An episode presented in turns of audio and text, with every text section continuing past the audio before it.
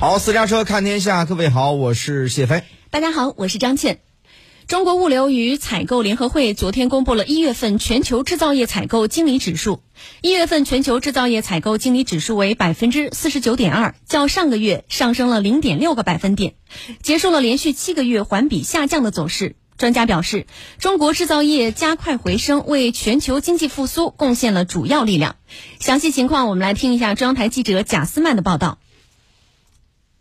一月份全球制造业采购经理指数为百分之四十九点二，较上月上升零点六个百分点，结束连续七个月环比下降走势。全球制造业采购经理指数结束连续下降走势，较上月出现上升，意味着自二零二二年下半年以来的全球经济持续下探的趋势有所缓解。中国国际经济交流中心美欧研究部副部长研究员张默南表示，受益于中国经济的强劲复苏，一月份中国制造业 PMI 环比上升，成为阻止全球经济下行的重要推动力。中国经济的这个景气是出现了比较大的回升，一月份中国制造业 PMI 指数回升到百分之五十点一，回升了三点一个百分点。那么这主要是来自于一方面呢，是中国经济和消费。出现了比较大的这种反弹，那么这给全球的生产带来了强大的这种外部需求。第二个方面呢，就是中国作为全球最大的制造业中心，中国经济尤其是生产的全面恢复，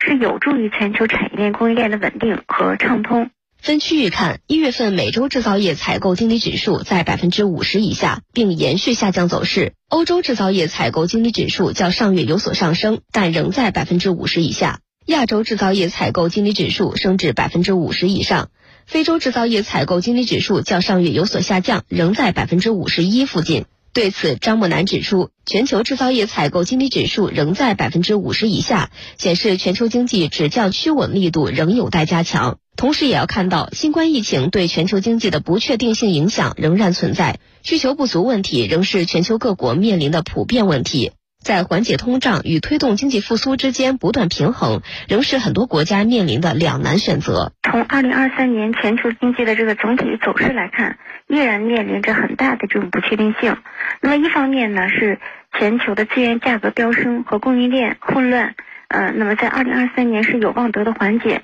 但是总体来看，通胀的压力并没有实质性这种改善。在这样一个不确定性和面对着比较复杂的这种严峻挑战面前，全球经济应该加强宏观政策协调，共同来应对疫情所带来的这个不确定性，不能采取以邻为壑的货币和这个汇率政策。所以说，我们应该继续的坚定反对单边主义和贸易保护主义。商务部研究院区域经济研究中心主任张建平强调，世界各国只有求同存异，继续加大经贸合作，不断增强经济恢复韧性，全球经济才有望重回平稳恢复的轨道。二零二三年，无论是世界银行还是国际货币基金组织、联合国，都对发达国家的经济增长预期是调降的。我注意到，像世界银行呢，对美国二零二三年的经济增速。预期只有百分之零点五，而对欧洲的经济增长预期是零。全球经济增长呢，更重要的动力来源就依赖于